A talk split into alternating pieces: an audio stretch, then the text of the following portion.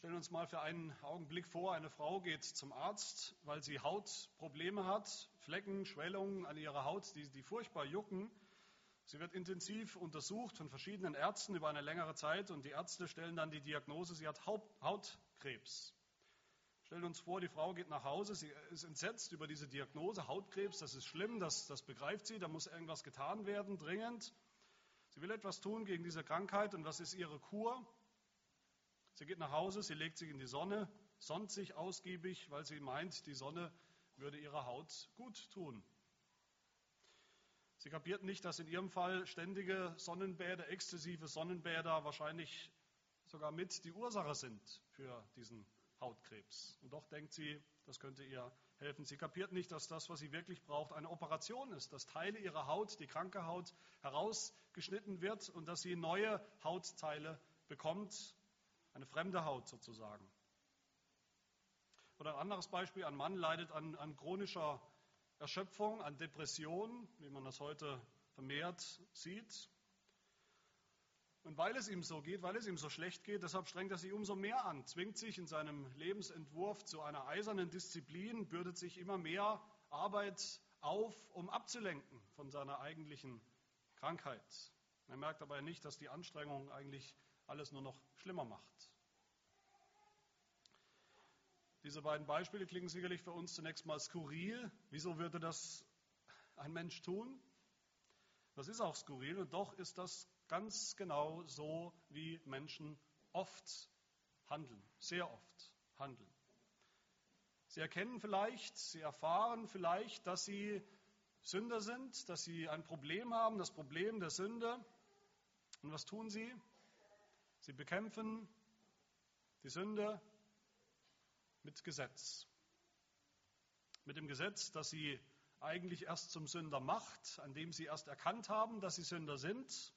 Mit dem Gesetz, das sie anklagt, weil sie es nicht halten können. Mit dem Gesetz, das sie am Ende, wenn sie es konsequent verfolgen, als Weg töten wird. Mit diesem Gesetz wollen sie ihre Krankheit, ihre tödliche Krankheit, dass sie Sünder sind, heilen. Und sie schätzen das Gesetz völlig falsch ein. Seine Funktion, was es für eine Funktion hat. Das, was sie verdammt, was sie richtet, was sie im gewissen Sinne krank gemacht hat, das Gesetz, das sehen sie tragischerweise als Weg der Heilung an. Martin Luther hat dazu gesagt, zu dieser Verwirrung, zu dieser Verdrehung, nein, das geht nicht, das ist völlig unmöglich. Luther sagt, Zitat, das Gesetz entdeckt die Krankheit. Das Evangelium gibt die Arznei. Das Gesetz entdeckt die Krankheit. Aber das Evangelium, das Evangelium allein gibt die Arznei. Heute geht es passend, passenderweise zu dem, zu dem bevorstehenden Reformationstag nächste Woche um eine ganz grundlegende Wahrheit des christlichen Glaubens, nämlich um das Verhältnis von Gesetz auf der einen Seite und Evangelium. Das ist natürlich ein, ein, ein Thema, das uns schon den ganzen Galaterbrief über beschäftigt. Wie es immer wieder heißt im Galaterbrief, es geht um das Verhältnis von Werken des Gesetzes, so sagt es Paulus immer wieder, zur Verheißung oder zum Evangelium. Und vielleicht, wenn wir das hören, wenn wir das wiederholt hören, wir haben schon viele Predigten, wie gesagt, gehört über diesen Galaterbrief, vielleicht denken wir, je länger, je mehr, vielleicht denken Sie, denkst du, das ist schön und gut, aber in Wirklichkeit geht mich das eigentlich überhaupt nichts an. Wir sind keine Juden, ich bin kein Jude. Wer von uns versucht wirklich heute noch nach dem Gesetz, nach dem Gesetz des Mose zu leben und dadurch vor Gott irgendwie angenehm dazustehen? Wer versucht das wirklich heute? Christen tun das nicht mehr, Ungläubige tun das schon gar nicht, die versuchen das schon gar nicht. Wenn überhaupt, dann ist unser Problem doch heute eher, dass wir gar keine Werke mehr tun wollen, dass wir überhaupt nichts mit dem Gesetz zu tun haben wollen, dass wir gesetzlos sein wollen. Ist das nicht so? Wer will noch aufgrund des Gesetzes vor Gott gut dastehen?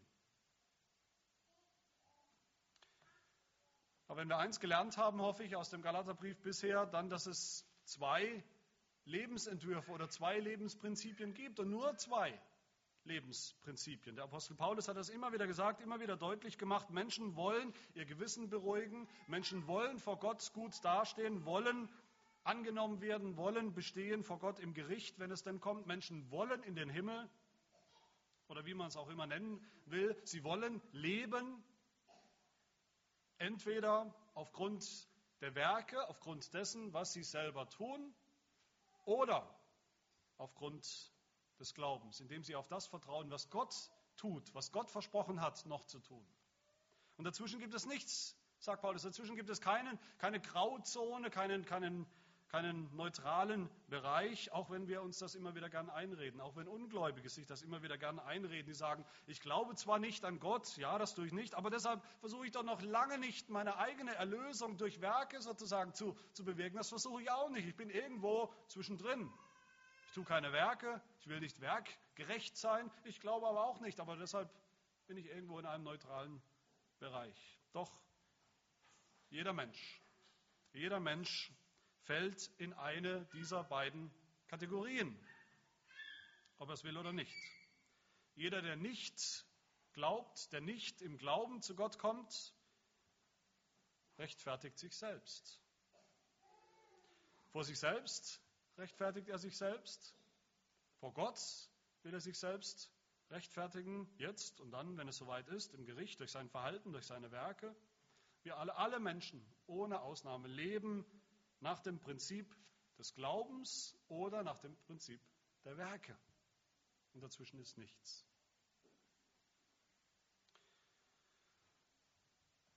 Aber das sind natürlich keine gleichwertigen Alternativen, das wissen wir auch. Wir haben nicht einfach die Wahl, naja, manche machen es halt so, manche machen es halt so.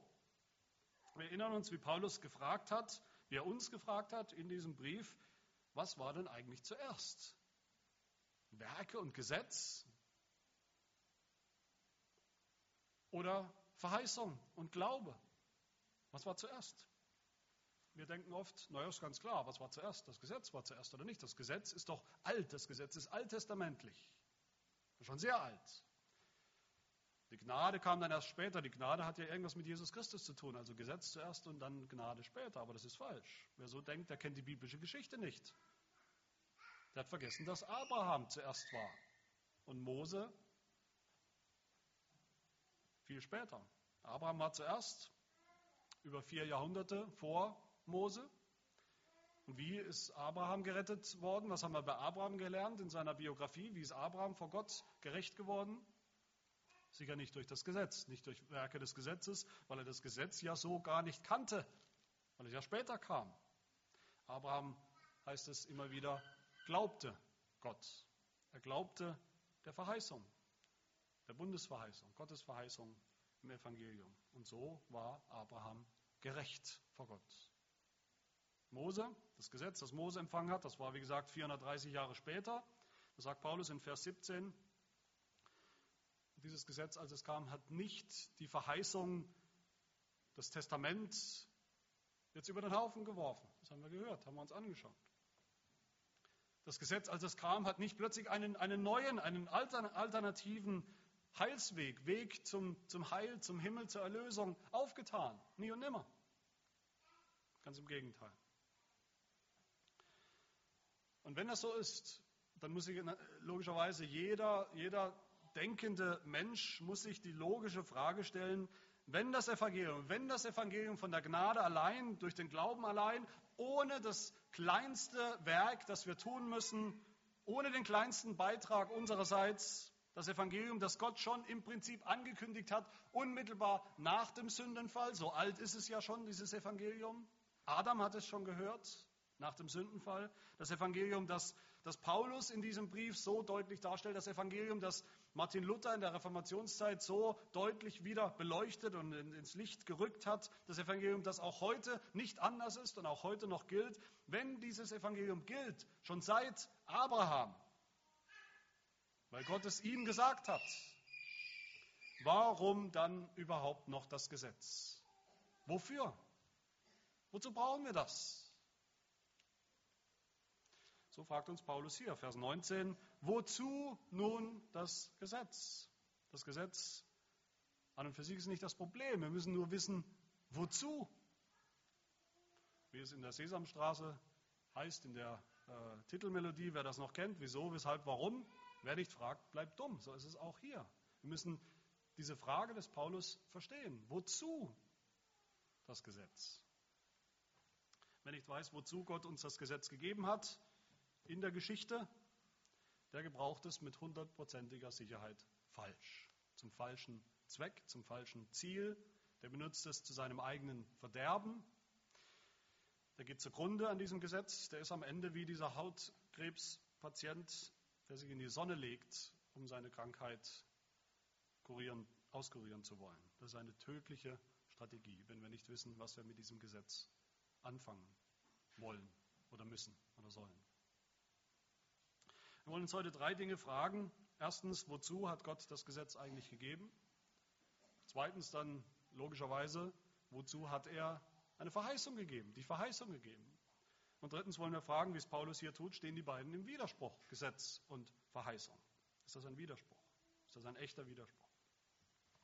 Also zu dieser ersten Frage, wozu das Gesetz? Was ist überhaupt das Gesetz, wollen wir eigentlich noch als allererstes fragen. Das Gesetz ist natürlich, wie wir wissen aus dem Alten Testament, es ist ein Katalog von, von Geboten, die Gott gegeben hat, die Gott Israel gegeben hat, durch Mose als Mittler am Berg Sinai. Ein Katalog von Geboten, von Vorschriften, damit sie vom Volk Gottes eingehalten werden. Natürlich, damit sie gehalten werden.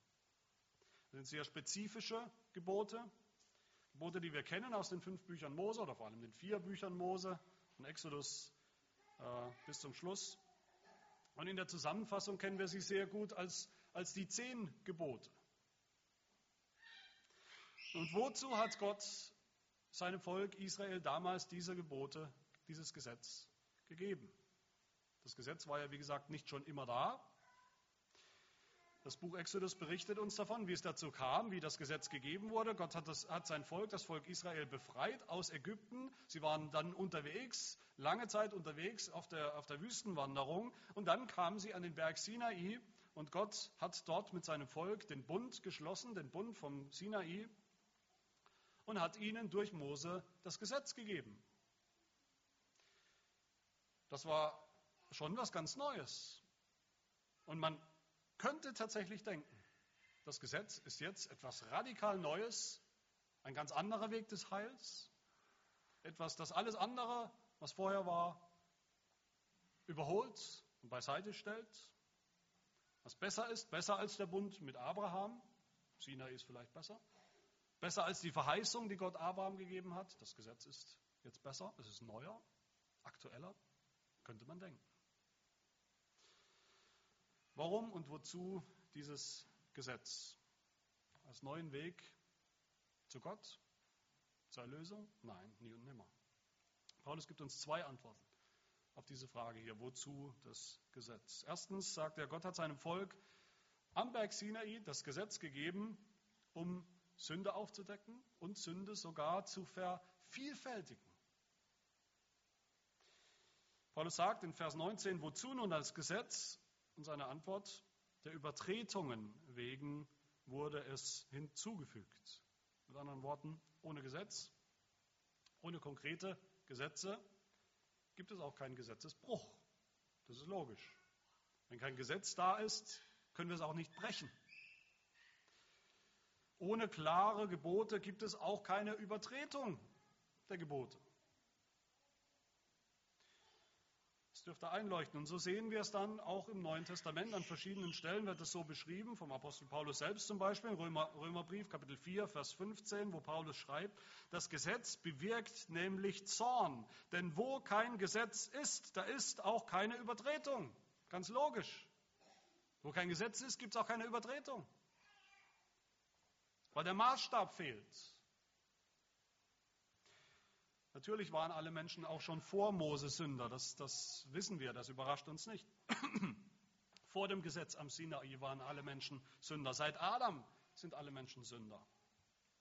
Aber da hat eben dieser allgemeingültige Maßstab gefehlt, den wir kennen, an dem wir unsere Sünden erkennen können, wie Paulus das in Römer 5 dann ganz ausdrücklich sagt. Römer 5, Vers 13 sagt er, denn schon vor dem Gesetz war die Sünde in der Welt wo aber kein Gesetz ist, da wird die Sünde nicht in Rechnung gestellt.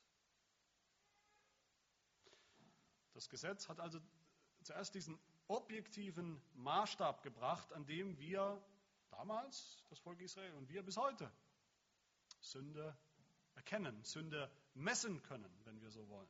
Sünde beim Namen nennen können. Römer 3, Vers 20 ist eine ganz, ganz grundsätzliche Aussage, die eigentlich jeder auswendig können müsste. Eine ganz grundsätzliche Aussage über das Gesetz, wo es heißt, denn durch das Gesetz kommt Erkenntnis der Sünde. Durch das Gesetz kommt Erkenntnis der Sünde. Und nur durch das Gesetz. Und so heißt es auch nicht von ungefähr in unserem Heidelberger Katechismus, Frage 3, woher erkennst du eigentlich dein Elend, in dem du steckst, dein Problem? Woher erkennst du es? Und die Antwort, aus dem Gesetz Gottes. Und in Frage 5, wo wir hören, dass wir aus dem Gesetz erkennen, dass wir von Natur aus geneigt sind, Gott und unseren Nächsten zu hassen. All das erkennen wir aus dem Gesetz als Maßstab. Aber Gott hat das Gesetz gegeben, also um Sünde aufzudecken, aber die Bibel geht sogar noch einen Schritt weiter, sagt nicht nur um Sünde aufzudecken als Maßstab sozusagen, sondern sogar um Sünde noch zu vervielfältigen, damit es mehr wird, quantitativ mehr wird. Ist das wirklich biblisch oder behaupte ich das nur so? Was meine ich damit? Ich meine das in dem Sinn, wie es Paulus selbst wieder sagt, nämlich im Römerbrief Kapitel 7, wo Paulus fragt, ist denn das Gesetz Sünde? Das sei ferne. Aber ich hätte die Sünde nicht erkannt, außer durch das Gesetz. Denn von der Begierde hätte ich nichts gewusst, wenn das Gesetz nicht gesagt hätte, du sollst nicht begehren. Das ist also das Gesetz als Maßstab, wie wir es gerade gehört haben. Aber dann sagt Paulus selber noch weiter. Er sagt, da nahm aber die Sünde das Gebot, das Gesetz zum Anlass und bewirkte in mir jede Begierde. Denn ohne das Gesetz ist die Sünde tot. Das Gesetz bewirkte Sünde. Ich denke, das ist eigentlich nicht so kompliziert, das Prinzip. Das kennen wir. Das, das kennen wir sehr genau. Das Prinzip kennen wir vielleicht von kleinen Kindern. Ein kleines Kind hat vielleicht gar kein Interesse an dem, an dem geheimen Süßigkeiten-Schrank im Wohnzimmer, bis die Eltern sagen, du sollst nicht den Süßigkeiten-Schrank aufmachen. Dann plötzlich haben sie Interesse am Süßigkeiten-Schrank und an der Übertretung des Gebotes. Adam hatte vielleicht, man weiß es nicht, vielleicht gar kein Interesse daran, die verbotene Frucht vom Baum zu essen, bis Gott zu ihm gesagt hat, du sollst nicht essen. Bis Gott ihm ein klares Gebot gegeben hat. Und ich denke, wir kennen das Prinzip, wie es funktioniert, zur Genüge von uns selbst. Da, wo ein klares Gebot ist, entzündet sich auch die Sünde. Das Gebot führt oder verführt zur Sünde.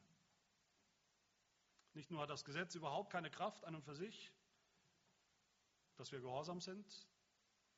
Es gibt uns überhaupt keine Kraft, die Gebote zu halten. Das Gesetz gibt uns keine Kraft, ist kraftlos. Aber es ist sogar noch schlimmer. Das Gesetz entzündet in uns die Lust, gegen dieses Gesetz selbst zu verstoßen und zu sündigen, gegen diesen Maßstab Gottes zu sündigen. So führt das Gesetz zu immer mehr Sünde. Es multipliziert die Sünde. Römer 5 sagt Paulus, das Gesetz aber ist daneben hereingekommen, damit das Maß der Übertretung voll würde. Das ist mehr durch das Gesetz. Ist die Sünde mehr geworden, damit das Maß der Übertretung voll wird. Die Sonne führt zu immer mehr Hautkrebs. Also der erste Grund, warum Gott uns sein Gesetz gegeben hat, ist ganz klar, um, um Sünde aufzudecken, aber auch um Sünde zu vervielfältigen. Aber es gibt, wie ich gesagt habe, es gibt noch einen zweiten Grund, den Paulus hier nennt. Gott hat seinem Volk, zum Volk Israel, das Gesetz gegeben, um alle, um sie alle einzuschließen, einzusperren, wenn wir so wollen, in das Sklavenhaus der Sünde. Paulus sagt, wozu nun das Gesetz? Vers 19. Der Übertretungen wegen wurde es hinzugefügt, bis der Same käme. Gott wollte Durch das Gesetz wollte er, dass die Menschheit weiß, wir sind alle Sünder. Wir sind alle schuldig vor Gott. Angesichts seines Gesetzes sind wir alle schuldig und es gibt keine Hoffnung für uns. Wir sind verloren, wir sind eingesperrt in dieser Verlorenheit, solange wir unter diesem Gesetz sind. Römer 3, 19 sagt er, wir wissen aber, dass das Gesetz alles, was es spricht, zu denen sagt, die unter dem Gesetz sind, damit jeder Mund verstopft werde und alle Welt vor Gott schuldig sei. Damit sie alle eingeschlossen sind unter die Sünde, ohne Ausnahme. Paulus sagt weiter, das Gesetz, als es kam, hat es deutlich gemacht und tut es bis heute, dass wir alle abgewichen sind, sagt er hier, dass wir alle zusammen nichts taugen, dass da keiner ist, der Gutes tut, auch nicht einer, sondern wir alle sind eingesperrt unter die Knechtschaft der Sünde. Dass wir der Sünde dienen als Sklaven, wie das Volk Israel gedient hat, als Sklaven in Ägypten. Genauso. Paulus sagt in Galater 3, ein, paar Verse nach oder am, am Ende unseres Textes, Galater 3, 22, die Schrift hat alles unter die Sünde zusammengeschlossen oder eingesperrt. Oder Vers 23 nochmal, wir waren unter dem Gesetz verwahrt und verschlossen, eingesperrt. Das Gesetz macht das deutlich. Das Gesetz erhöht sozusagen den Druck auf uns. Es macht deutlich, wie verloren wir wirklich sind. Das Gesetz drängt uns in die Ecke. Das Gesetz stellt uns mit dem Rücken an die Wand, ist unser Sklaventreiber und sperrt uns ein in dieses Sklavenhaus der Sünde. Bis wir nur noch einen einzigen Ausweg sehen. Nämlich den Ausweg des Evangeliums, den Ausweg der Verheißung. Gott hat die Menschen eingesperrt. Unter dem Gesetz heißt es, aber nicht für immer sondern es heißt hier, Vers 23, auf den Glauben hin, der geoffenbart werden sollte. Das Gesetz ist der Sklaventreiber, der uns versklavt. Unser Lehrmeister, Vers 24 nach unserem Predigtext, unser Lehrmeister, der uns nur in eine Richtung treibt, nämlich zu Christus. Dass wir vom Gesetz fliehen, dass wir Reis ausnehmen, dass wir fliehen mit aller Kraft weg vom Gesetz und hin zum Glauben, hin zur Verheißung. Dass die Hautkrebspatientin flieht vor jeder Sonne. Dass der Burnout-Patient flieht vor seinem eigenen selbstgemachten Stress. Das ist die Absicht, die zweite Absicht des Gesetzes. Und damit sind wir auch beim, beim zweiten Punkt. Paulus hat zuerst, redet zuerst hier vom Gesetz, wozu das Gesetz, aber da stellt sich die Frage, wozu dann die Verheißung? Wie passt das zusammen? Auch hier fragen wir, wozu? Wozu die Verheißung?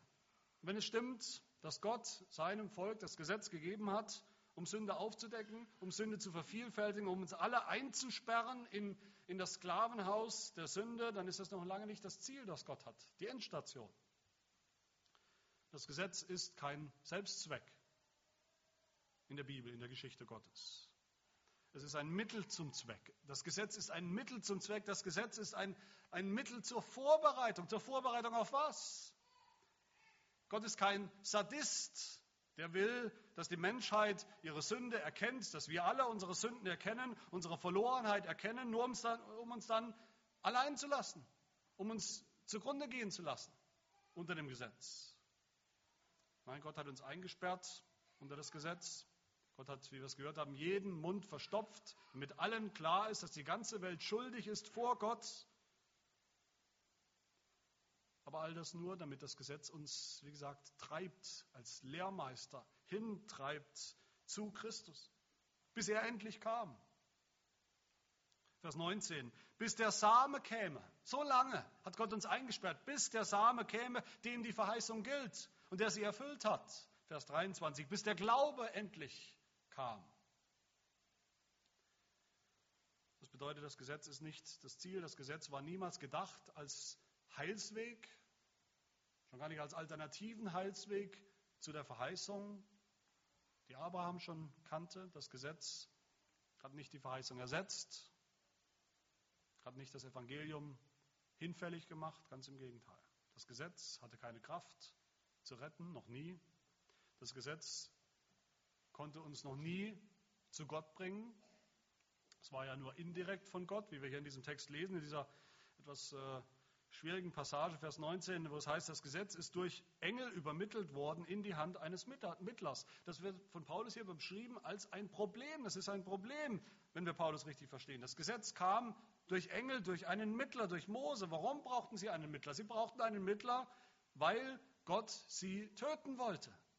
So haben sie es verstanden. Sie wussten, sie sind unheilig. Das Volk Israel ist unheilig und Gott ist heilig. Das ist ein Problem. Sie hatten Angst vor Gott. Sie konnten nicht direkt in seine Gegenwart. Sie brauchten einen Mittler. Vers 20, ein Mittler, aber ist nicht Mittler von einem Gott, aber ist einer. Dass da ein Mittler, dass da Mose dazwischen geschaltet wurde, ist eigentlich ein Problem. Das Gesetz, das sehen wir hier, drückt gar nicht den eigentlichen Willen, den eigentlichen Heilswillen Gottes aus. Der wahre Wille Gottes kann nur kommen ohne menschlichen Mittler, direkt von Gott. Das Gesetz konnte auch kein Leben spenden. Das kann uns nicht geistlich lebendig machen. Vers 21 sagt Paulus, wenn ein Gesetz gegeben wäre, das lebendig machen könnte, das kann es aber nicht. Es ist kein Gesetz gegeben, das lebendig machen kann. Damals nicht und heute nicht. Auch wenn die Menschen immer wieder diesen Weg einschlagen. All das konnte das Gesetz nicht und kann es bis heute nicht. Was kann es dann? Das Gesetz kann, wie gesagt, den Druck erhöhen auf uns, auf Sünder, wie dich und mich.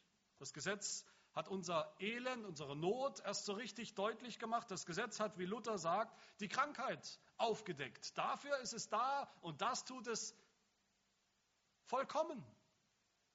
So funktioniert das Gesetz.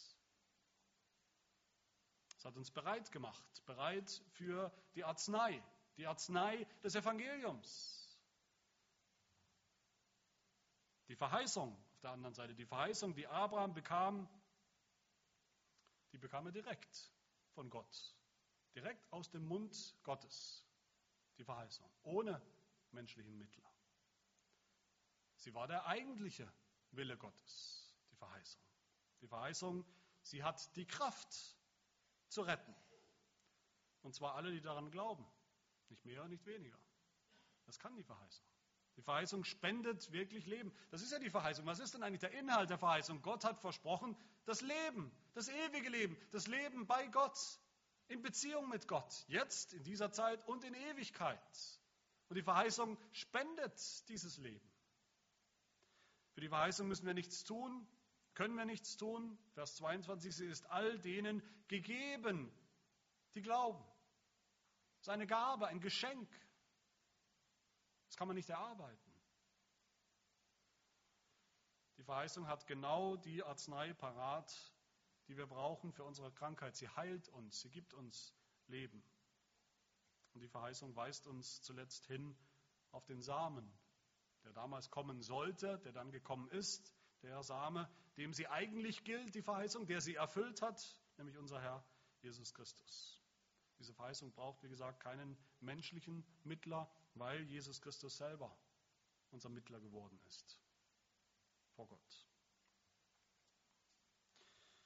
So hoffe ich, sehen wir den, den, den tiefen, den absoluten Kontrast zwischen Gesetz und Verheißung den Kontrast zwischen Werken, die wir tun, um gerettet zu werden, und dem Glauben, was wir glauben, um gerettet zu werden.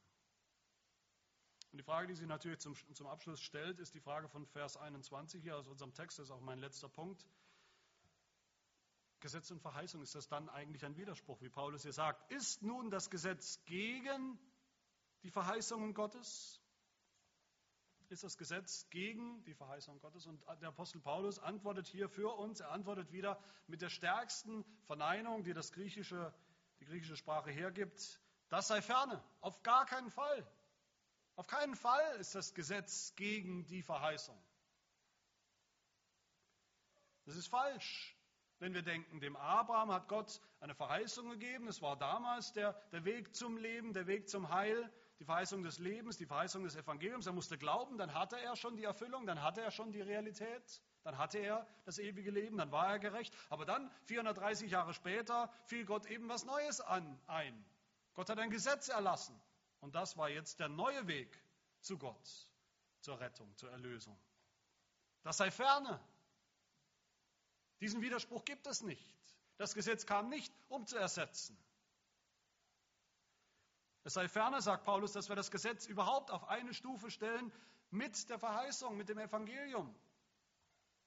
Als stünden die beiden in Konkurrenz. Es sei ferner, dass wir denken, es gibt zwei Wege zum Leben, entweder durch den Glauben oder durch die Werke, jeder wie er es halt möchte. Manche sind halt sehr eifrig, tun viele gute Werke, dann gehen sie halt den Weg der guten Werke. Nein, es gibt keine, keinen Widerspruch. Es sei ferner, sagt Paulus, dass wir denken, Gott habe seine Meinung verändert, seine Strategie verändert. 430 Jahre nachdem er das eine getan hat, hat er eben das andere getan. Es sei ferner, dass, Gott, dass das Gesetz Gottes Heilswillen widersprechen könnte. Wenn ein Gesetz, sagt Paulus hier, gegeben wäre, das lebendig machen könnte, so käme die Gerechtigkeit aus dem Gesetz. Aber, aber das tut sie nicht. Es kommt keine Gerechtigkeit aus dem Gesetz. Es kommt kein Leben aus dem Gesetz. Das Gesetz kam, wie gesagt, um Sünde aufzudecken. Das Gesetz kam, um Sünde zu vervielfältigen. Das Gesetz kam, um uns alle einzusperren unter die Sünde. Aber es steht nicht im Widerspruch zur Verheißung, sondern es kam, damit die Verheißung aufgrund des Glaubens an Jesus Christus denen gegeben würde, die glauben. Vers 22. Das Gesetz zielt ab auf den Glauben. Aber wisst ihr was?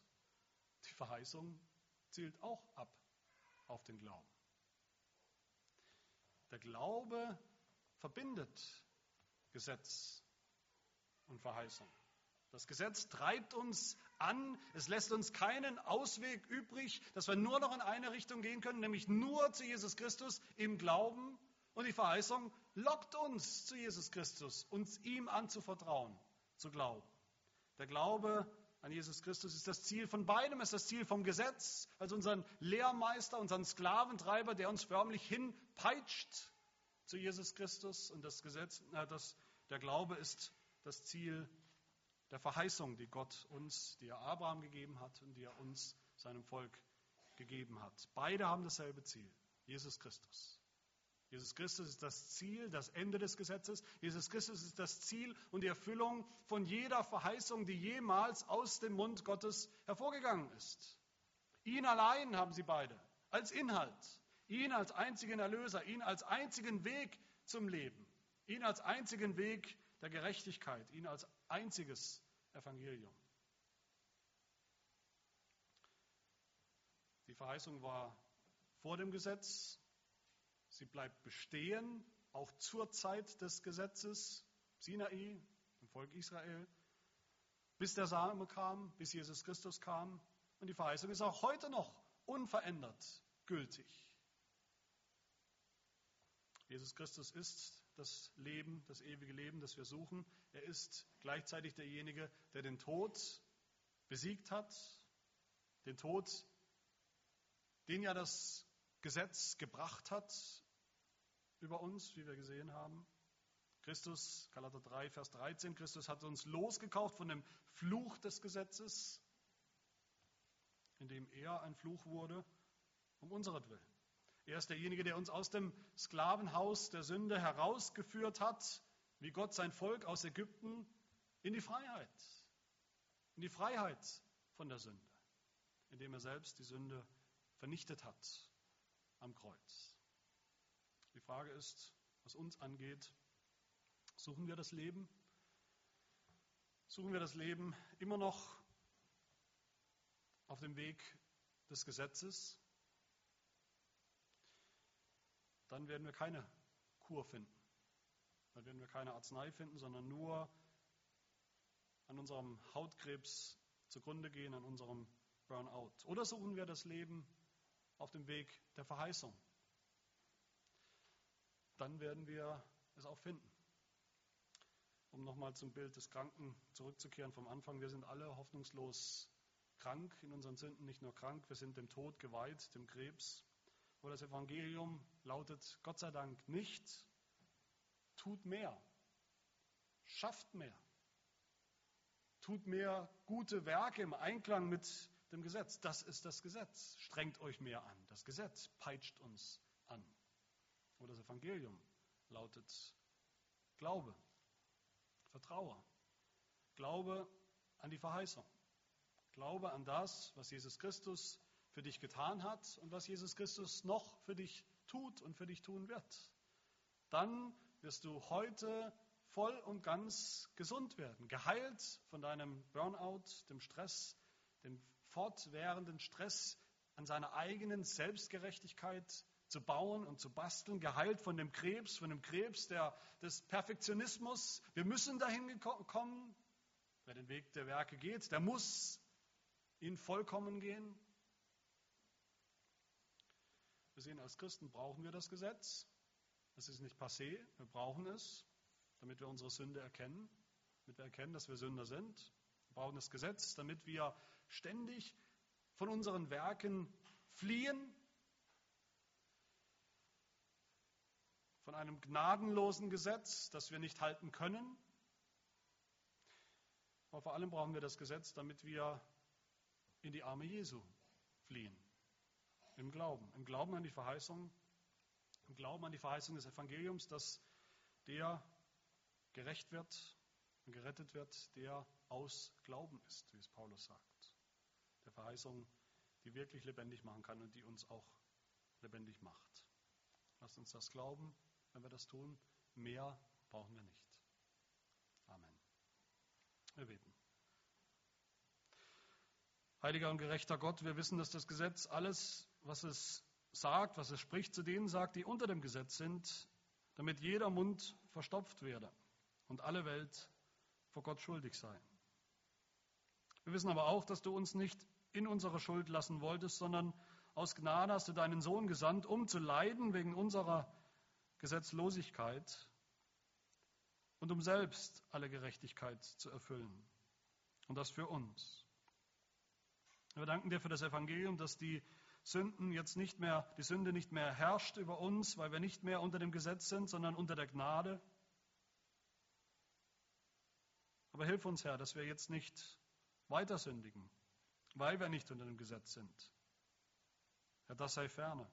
Hilf uns vielmehr, dass wir jetzt auch ein Leben leben, das dem Glauben entspricht, das der Verheißung entspricht, das unserem Herrn Jesus Christus entspricht und das dir gefällt.